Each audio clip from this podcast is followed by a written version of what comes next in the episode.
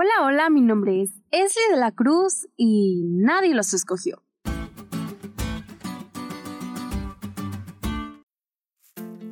¿Te has dado cuenta de que nosotros como seres humanos tenemos la libertad de elegir casi todo? Nuestra ropa, nuestra casa, nuestras pertenencias, los lugares a donde vamos, nuestras creencias, nuestros amigos y un sinfín de cosas más.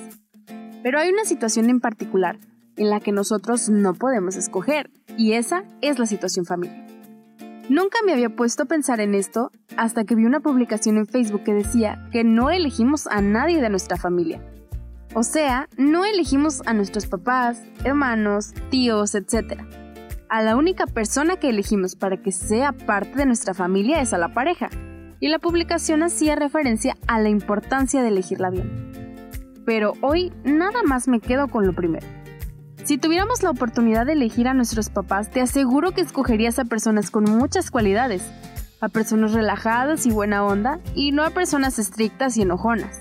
Es obvio que jamás escogeríamos a alguien perfecto para que desempeñara ese papel. Pero ¿por qué hablamos de la familia? Bueno, la familia es una institución de Dios para que, en parámetros cristianos, encontremos descanso.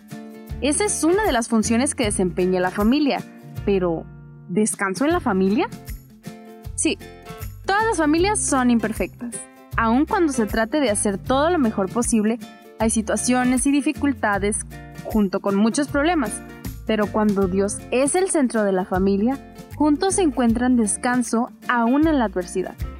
Y hablando de familias imperfectas, esta semana estudiaremos la difícil vida de José un personaje bíblico que marcó la vida de su familia cuando trajo bendición para ellos, aun cuando ellos fueron malos con él. Aprenderemos cómo encontraron el descanso en el lazo familiar y veremos cómo Dios sana y restaura las familias por medio de su poder. La lección sin duda traerá bendición.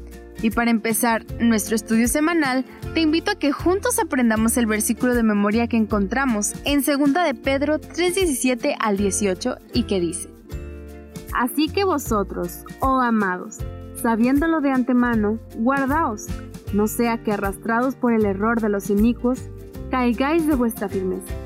Antes bien, creced en la gracia y el conocimiento de nuestro Señor y Salvador Jesucristo.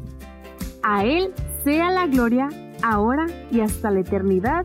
Amén.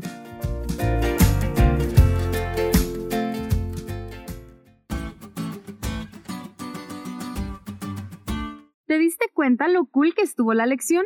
No te olvides de estudiarla y compartir este podcast con todos tus amigos. Es todo por hoy, pero mañana tendremos otra oportunidad de estudiar juntos.